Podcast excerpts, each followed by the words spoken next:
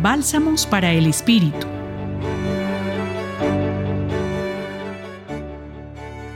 En este tiempo de Pascua, el Evangelio de hoy, Juan capítulos 10, versículos del 5 al 11, se anuncia lo que ocurrirá cuando Jesús se vaya.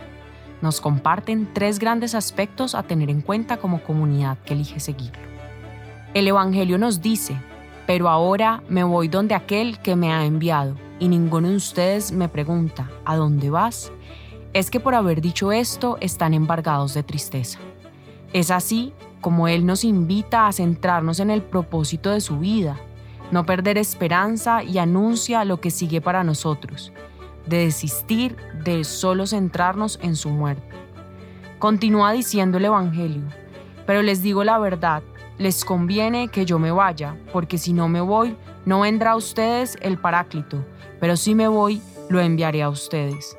Con esta verdad compartida, reflexionemos si nos sentimos cercanos al Espíritu Santo que Jesús nos ha enviado, si nos consideramos dispuestos y abiertos para que obre en nosotros y continuemos construyendo reino de Dios desde la fraternidad y la justicia.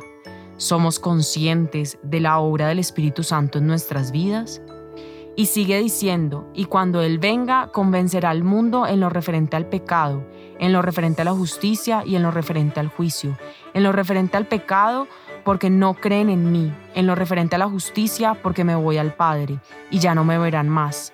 Y en lo referente al juicio, porque el príncipe de este mundo ya está juzgado. Estas tres grandes enseñanzas son fundamentales para reconocer que, como comunidad cristiana a veces nos cuesta permanecer en lo que nos ha enseñado con su vida, obras y milagros.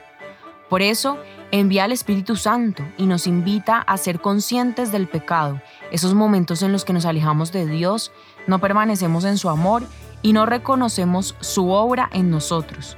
Lo segundo es la justicia, cuando nos alejamos de esa forma de relacionarnos desde el amor y el cuidado.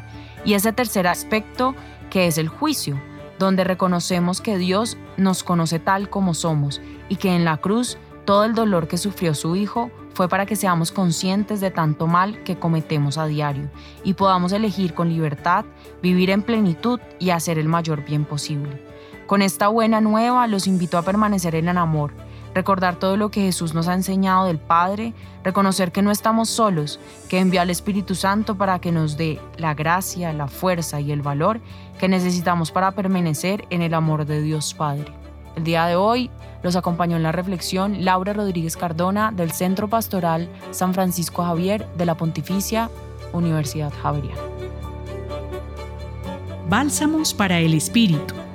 Escúchalos cada día en la página web del Centro Pastoral y en javerianestereo.com.